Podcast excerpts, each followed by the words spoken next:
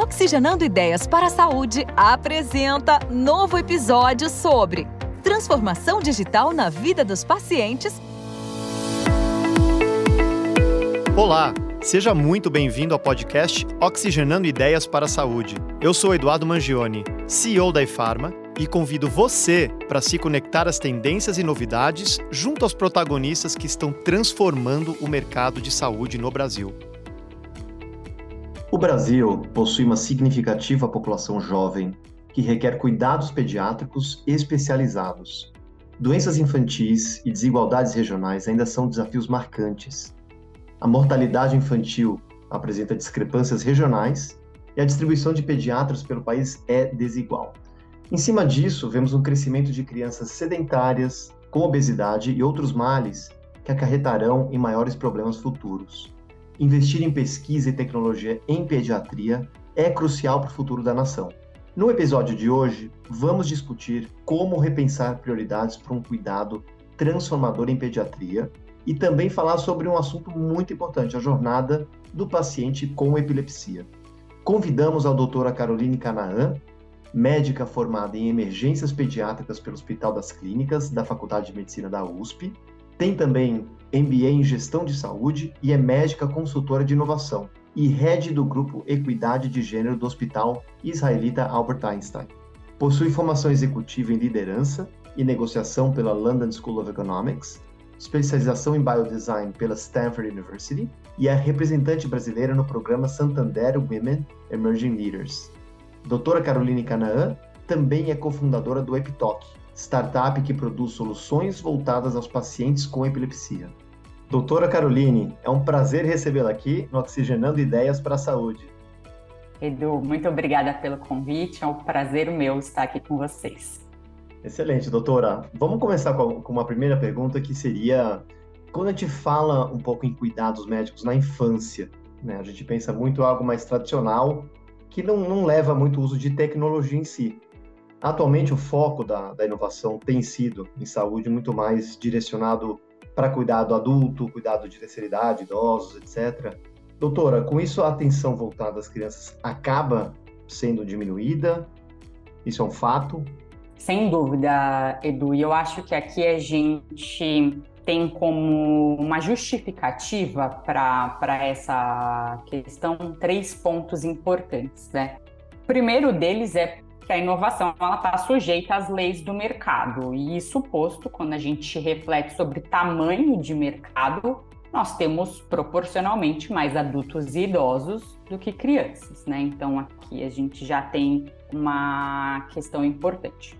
Segundo, porque a medicina ela sempre esteve num dilema entre curativa versus preventiva, mas a medicina curativa ela teve muito mais espaço ao longo desses últimos anos, dado que o grande gerador de receita né, das instituições de saúde, eles majoritariamente estão relacionados às doenças crônicas não transmissíveis, né, a diagnóstico e tratamento dessas doenças crônicas.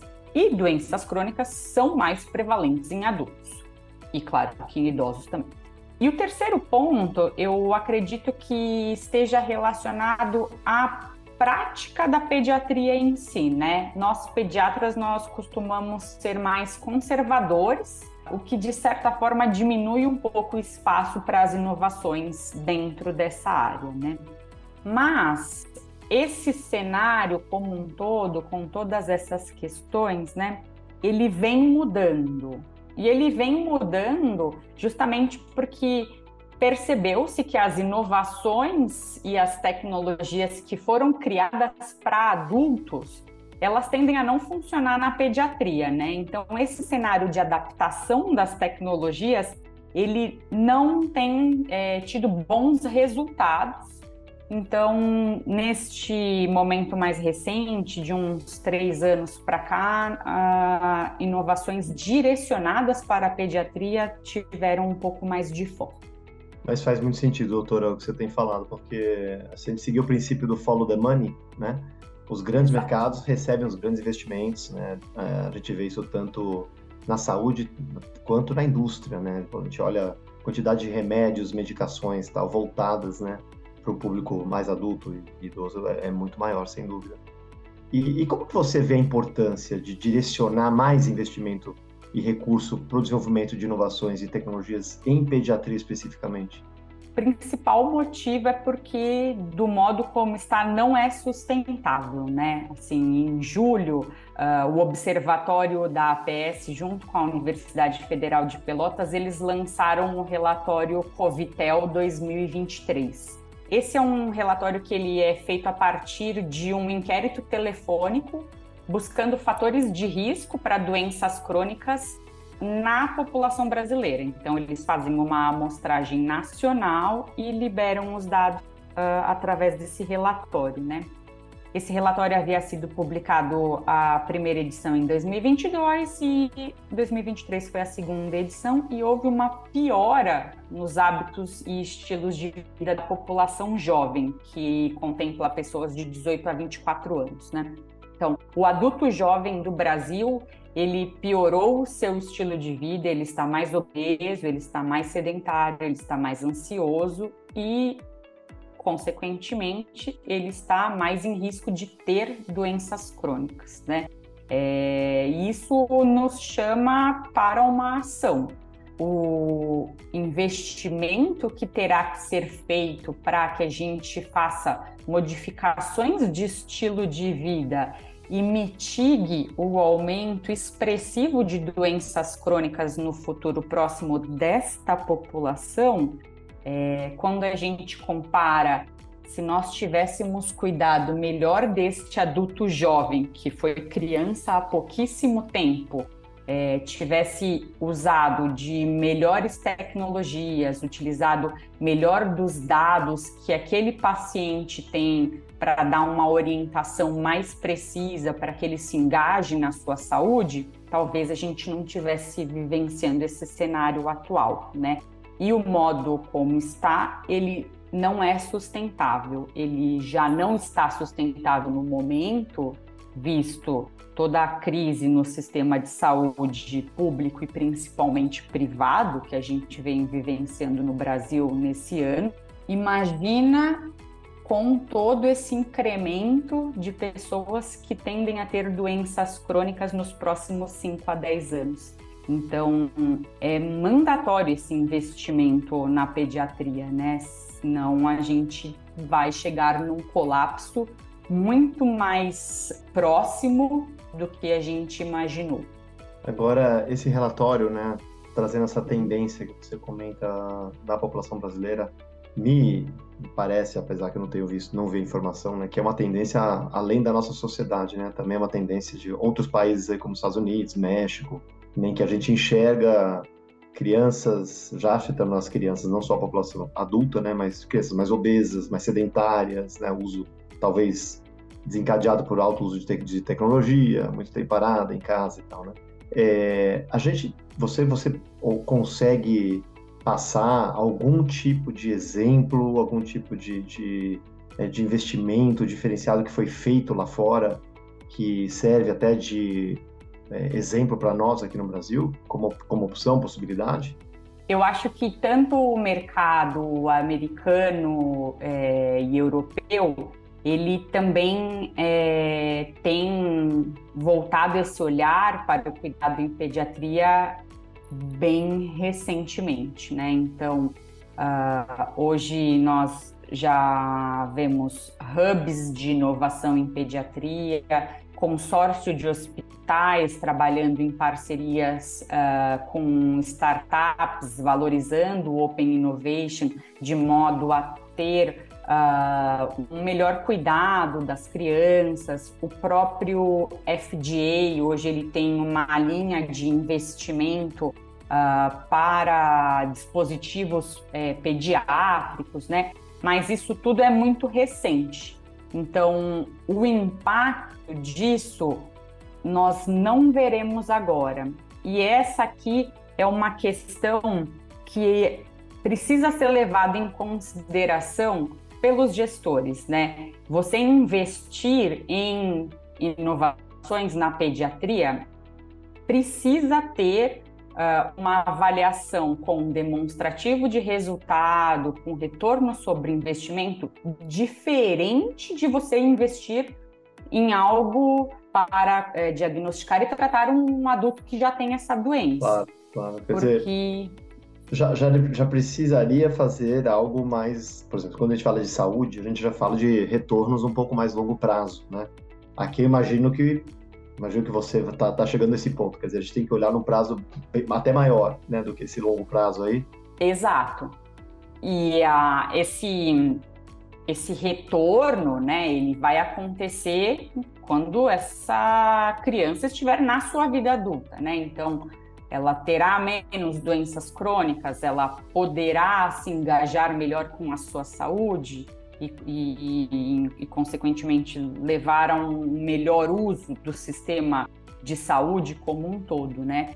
Então, esse é o, digamos que, o ponto chave para que a gente mude essa concepção de investimentos para a saúde de adulto, investimentos para a saúde de, de crianças.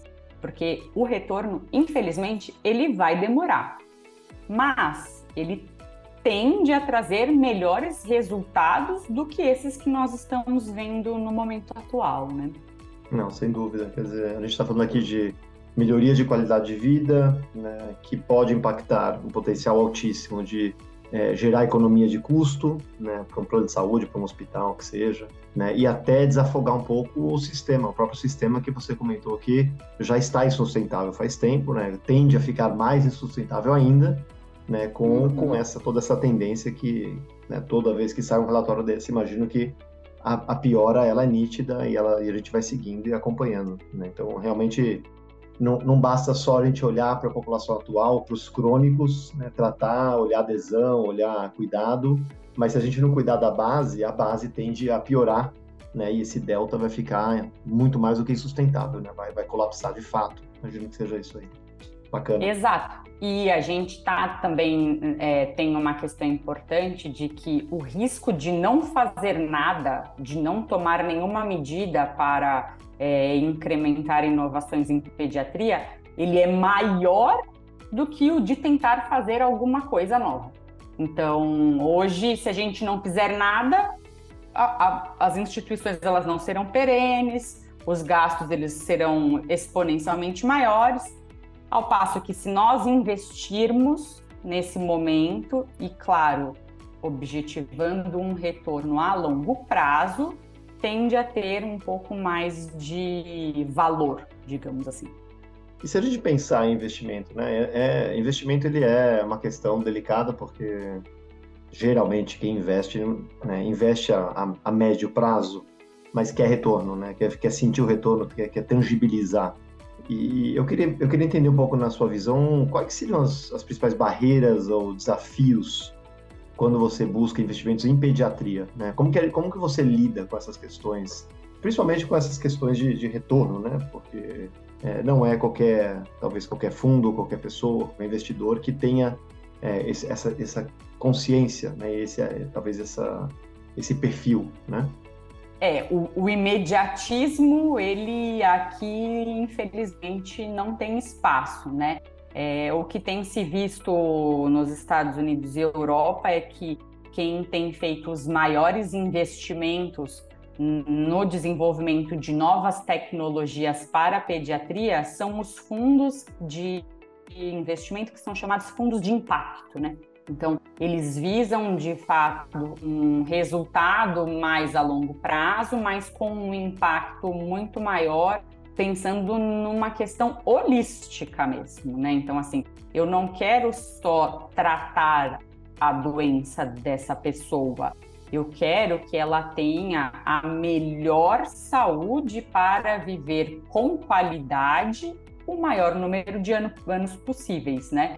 Então, essa é uma mentalidade né, que tem se visto uh, muito fora. Tive a oportunidade de ir para a Espanha agora, uma vivência dentro de um desses hubs de inovação. Oh, que bacana. É, que é, foi muito interessante, que tem trabalhado, trabalhado com é, apoio né, dos fundos de impacto, de investimento de impacto, e tem mostrado resultados do ponto de vista econômicos muito bons, assim, tem receita, é, estão com as suas atividades sustentáveis, então eu acho que é, é, mais uma mudança de, de mindset que a gente precisa aqui no Brasil, né? E, e, voltar os olhos para essa população que algumas pessoas ainda acreditam que é um nicho, né?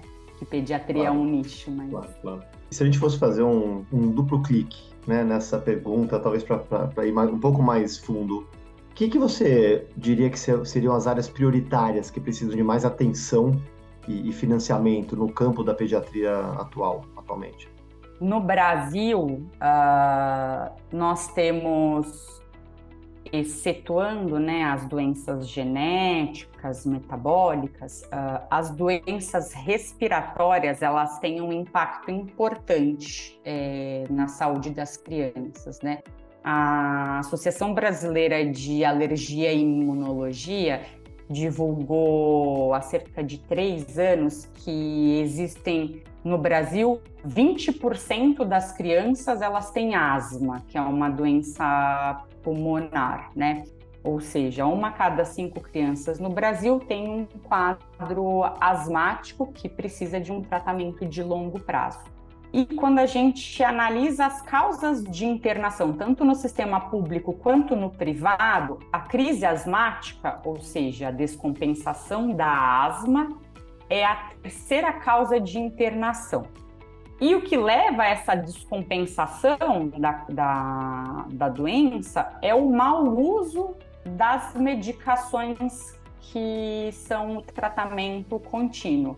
E essas medicações elas vêm em dispositivos inalatórios, ou seja, eles são dispositivos médicos, né, que, que levam o medicamento para a via aérea da criança. E esses dispositivos, eles são uma adaptação dos dispositivos de adulto. Então a gente volta àquela questão, né, que essa a, a, inovação através de adaptação para a pediatria pode não ser tão eficaz. E as crianças, elas ficam muito incomodadas com o uso desses dispositivos inalatórios, né? Fato que na vida real faz com que as famílias não façam a medicação conforme deveria porque a criança não quer usar, porque fica irritada, porque uh, não usa da maneira como foi orientado, enfim. Então, se a gente tivesse aqui uh, um novo dispositivo para essa medicação inalatória, será que nós não teríamos a longo prazo redução desse volume de internação, tanto no sistema público, no privado? Será que nós não teríamos menos é, sobrecarga, principalmente nos momentos em que ocorrem a, o aumento de incidência de outras doenças respiratórias no Brasil, por conta da sazonalidade. Então, são pontos que a gente tem que levar em consideração, assim, sabe? Claro, então, assim, super claro, a gente está usando como base, talvez aqui, o, o, o, que mais leva à internação, né? Então, como, talvez como princípio de escolha, né? Eu não sei qual é o um e o dois, mas provavelmente a gente teria que olhar também com, com, com certa priorização para essas áreas também. É, vis-a-vis tendência também, né? Porque a gente falou aqui que, por exemplo, né, o relatório está mostrando que as crianças também estão ficando mais sedentárias, mais obesas. Então, a obesidade, não sei se ela, ela entra nessa lista prioritariamente entra, né? Porque ela, ela é percussora de outros, outros males aí também, né? Diabetes, né?